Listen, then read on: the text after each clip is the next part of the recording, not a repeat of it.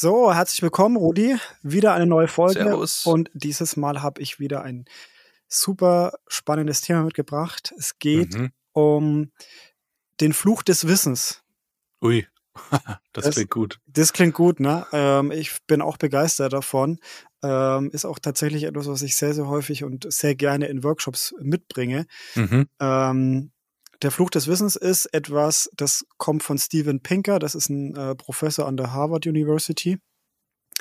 Und ich erkläre es mal in, in seinen Worten. Es Mhm. ist außerordentlich schwierig zu wissen, wie es ist, etwas nicht zu wissen. Also konkret, es ist schwierig, sich in die Situation hineinzuversetzen, ähm, etwas nicht mehr zu wissen, was man heute weiß. Konkreter, auf ein Beispiel, stell dir vor, du hast gelernt, ähm, Fahrrad zu fahren und stell dir jetzt halt vor, wie es gewesen sein muss, es nicht gekonnt zu haben. Also du konkret musst dir quasi vorstellen, wie es deiner Mhm. Tochter geht, die noch kein Fahrrad fahren kann. Ja, Ist Ja, schwierig ich- für uns. Ich, ich merke es gerade selber, weil sich irgendwie meinem Hirn was knotet oder es irgendwie, das ist so, wenn ich mir jetzt überlege, nicht sprechen zu können, also Deutsch sprechen zu können, Ja. ähm, wie artikuliere ich mich? Und dann versetze ich mich in Pauls rein beispielsweise und dann, Ja. oder grundsätzlich in Kinder, die noch nicht wirklich sprechen können und dann denke ich mir, okay, das ist eigentlich eine ziemlich clevere Art, sich mitzuteilen. ähm, aber es ist total verrückt, sich da mal gedanklich reinzuversetzen, wenn du was weißt oder was kannst. Ich denke mal, das ist damit auch inkludiert. Ja. Dann sich in die Lage zu versetzen, das dann nicht mehr zu können oder nicht mehr zu wissen, das ist quasi, ich überlege gerade, ob es was gibt. Bei manchen Leuten hat man den Eindruck, dass es beim Autofahren so ist, finde ich. Mhm. Dass sie weiß, oft wieder meinst. zurückrutschen. So ein paar Monate nicht gefahren und Ja, dann äh, genau. plötzlich Schweißausbrüche als Beifahrer. Zack. ähm, nicht so, dass es, äh, dass ich das jetzt im, aus meinem Umfeld kenne, aber mir ist es schon untergekommen. Mhm. möchte niemanden irgendwie Zu nahe treten. Richtig. Ähm, ja, konkret, es fällt uns sehr, sehr häufig tatsächlich auch im, im beruflichen Alltag auf, ähm, wenn man mal überlegt, wie wir Fachbegriffe zum Beispiel verwenden Mhm. oder uns bestimmte Themen erschließen. Also ich würde mal sagen, vor allem äh, Berufe, Berufsgruppen, Ingenieure zum Beispiel, da ist es, glaube ich, krass, weil man am- Anfang wahrscheinlich eher die Fachbegriffe lernen muss und irgendwann hat man das richtig drin. Ähm, und dann ist es halt schwierig, da den Schritt wieder zurückzugehen, weil vielleicht Fachbegriffe viel konkreter, genauer sind. Ähm, da da gibt es dann einfach weniger Missverständnisse und deswegen lebt man das. Und das dann wieder auf eine komplettes Nulllevel runter, runter zu reduzieren und jemandem das erstmal beizubringen, wird wahrscheinlich schwierig werden. Wobei die Leute, die Übung haben, sagen jetzt auch wieder, nein, das ist überhaupt nicht schwierig. Ähm, dann ein anderes Beispiel. Ähm, jedes Mal, wenn man jemanden neu in etwas einarbeiten muss, ist tatsächlich in allen Berufsgruppen so, gibt es bestimmte äh, allgemeine Weisheiten oder allgemeine Learnings. Ja. Die sind nicht immer notiert. Ja, Ja. das sind, äh, das ist einfach so in der Unternehmenskultur oder im Miteinander. Und ähm, das, davon gehen wir aus. Das ist für uns einfach Standard. Und das ist sehr, sehr schwierig, ähm, dass uns das auch erstmal auffällt, dass wir das den Leuten beibringen müssen. Für uns ist das nämlich so tief verwurzelt und selbstverständlich, Ja. dass häufig genau hier Konflikte entstehen. Nicht unbedingt Konflikte, erstmal Missverständnisse, Fragezeichen. Ähm, Mhm. Und wenn das dann nicht erkannt wird, dass der andere das eben noch nicht weiß und man kann es ihm nicht erklären, dann könnten potenziell Konflikte daraus entstehen. Das ist, finde ich, ein super Beispiel. Ich hatte bei Pakura hatte ich ja diese Welcome Days beziehungsweise diese Welcome Woche immer, Ja. ähm, die ich da gehalten habe. Und da wurde schon, finde ich, ziemlich komprimiert das getan, was du gerade beschrieben hast. Es wurde so eine Art Unternehmens-DNA, so ein bisschen kundgetan, den Leuten beigebracht, wie ticken wir hier, was machen wir, wie arbeiten wir, was sind so unsere Werte, was ist so unsere Kultur. Ja. Ähm, und das den Leuten zu vermitteln, ist ja sozusagen dieser sehr kompakte und auch gebündelte Wissenstransfer. Ja. Und wenn du das einmal aufgenommen hast, dieses Wissen, und es verinnerlicht hast und dann mal so ein, zwei Monate hattest und dann irgendwie eine, wieder eine Veranstaltung war, wo man zusammengekommen ist, dann hast du gemerkt, okay, die haben sich in der Welcome-Woche so und so verhalten in den Situationen. Mhm. Und jetzt ein, zwei Monate später, wo sie das verinnerlicht haben, könnte man sich gar nicht mehr vorstellen, wie es davor war. Richtig. Also bevor sie dieses Wissen, diese Kenntnis über diese DNA, über diese Firmenphilosophie, nenne ich es jetzt mal weitläufig, äh, hatten, erlangt haben, dann auch tatsächlich in der Praxis angewendet hatten, ja. äh, gar nicht mehr rauszudenken, weil du halt auch diesen Slag angenommen hast. Und ja. da noch ein Praxisbeispiel von mir. Du hattest das gerade mit den Fachbegriffen, da kam mir sofort dieses Gesundheitswesen in den Sinn, wenn du dann über Pneumothorax und sonst was sprichst und die Leute dich anschauen wie ein Auto. Ja.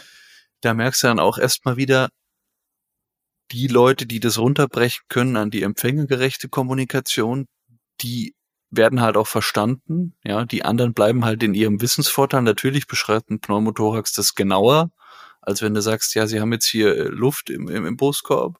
Ja. Irgendwie, weshalb auch immer. Falls ich jetzt falsch liege, keine Ahnung, lüncht mich nicht, aber äh, es einfach zu kommunizieren. Ähm, und das war auch was, was mein, mein erster Chef mir mit auf den Weg gegeben hat. Und da bin ich ihm sehr dankbar. Sprich einfach und schreib einfach. Auch wenn du die Fachbegriffe weißt und aus dem Thema kommst, sprich einfach und schreib einfach, auch wenn es vielleicht nicht deinem, deinem Naturell entspricht. Aber so kannst du viel mehr davon ausgehen, dass die Leute dich auch verstehen und dann auf dem gleichen Stand sind wie du.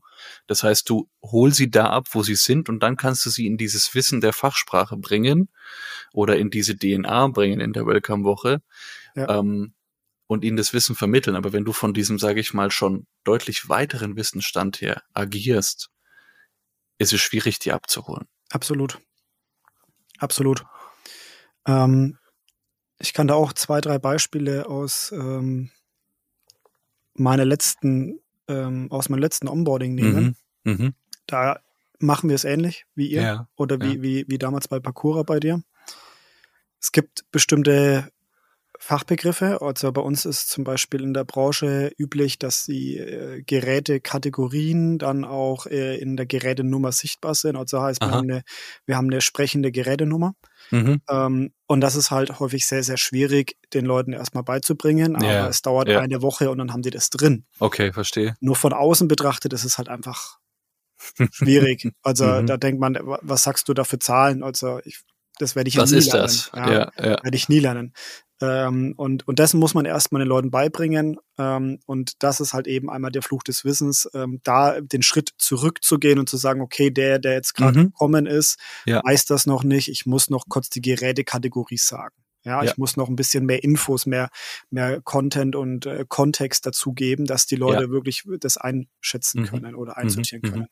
Ähm, was aber äh, trotzdem täglich vorkommt, ähm, um da mal auch ein Beispiel zu bringen, ist die äh, Kommunikation zwischen verschiedenen Abteilungen.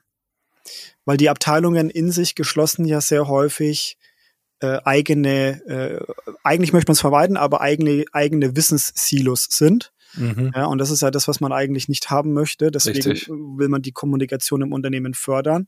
Und trotzdem gelingt es halt nicht 100 Prozent, die äh, eigene Sprache überall mit reinzubringen. Vielleicht, weil die eigene Sprache präziser ist, weil sie schneller ist, was auch immer. Es gibt unterschiedliche Gründe. Ähm, aber besonders in der Kommunikation zwischen verschiedenen Abteilungen muss man aufpassen, dass man eben diesen Fluch des Wissens beachtet und nicht mhm. zu viel oder zu wenig erklärt.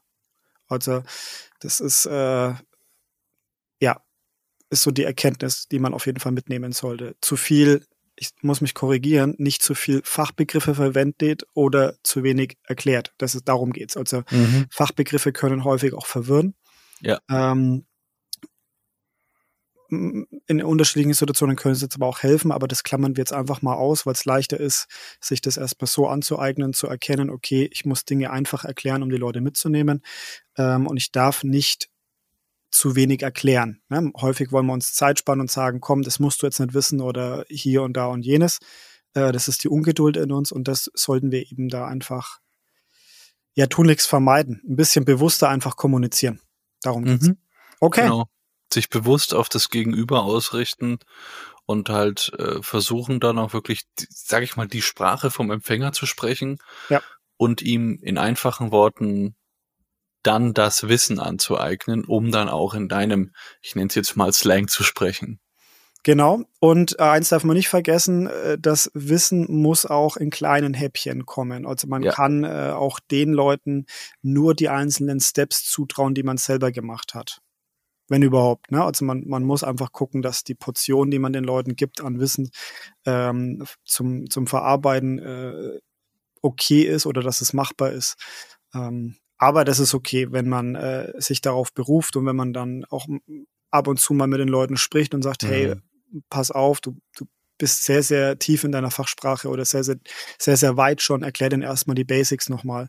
Ja. Ähm, dann begreifen die das sehr schnell und häufig ist es ein Learning, das macht man ein, zwei Mal im Leben und dann hat man das drin. ja. Also es gibt Leute, die können zum Beispiel sehr gut anderen Leuten etwas erklären. Also dieses, diese, diese Lehrerthematik, ja. Nicht jeder ist ein guter Lehrer, aber einige haben es anscheinend sehr, sehr gut, gut drauf. Ja. Sehr gut. Ja, es gibt auch diesen Spruch, du kannst Dinge äh, nur dann wirklich erklären, wenn du sie selber verstanden hast. Und äh, zwar auch wirklich komplexe Sachverhalte kannst du Ja. gut anderen erklären, wenn du sie verstanden hast. Und dann geht's ja auch um dieses einfache Erklären. Ja. Weil du halt dann selber deine sozusagen Schritte auch dich anhand deinen Verständnisschritten ja entlanghangelst an dem Erklären. Ich glaube, es heißt sogar andersrum. Du hast es erst dann gut verstanden, wenn du es anderen beibringen kannst. Ja, genau. So, so rum ist es. Genau. Ja, So, aber das spiegelt ja genau das wieder. genau. Ja, Ja. also äh, es ist auf jeden Fall ein mega spannendes Thema, wenn ich mich immer noch dabei erwische, Dinge äh, zu wissen, die ich äh, in die Situation reinzuversetzen, als ich sie noch nicht wusste. Das ist, Mhm. also wenn ihr da draußen irgendwas habt, was euch einfällt, ey, mich würde es echt maximal interessieren. Ja, schreibt's uns.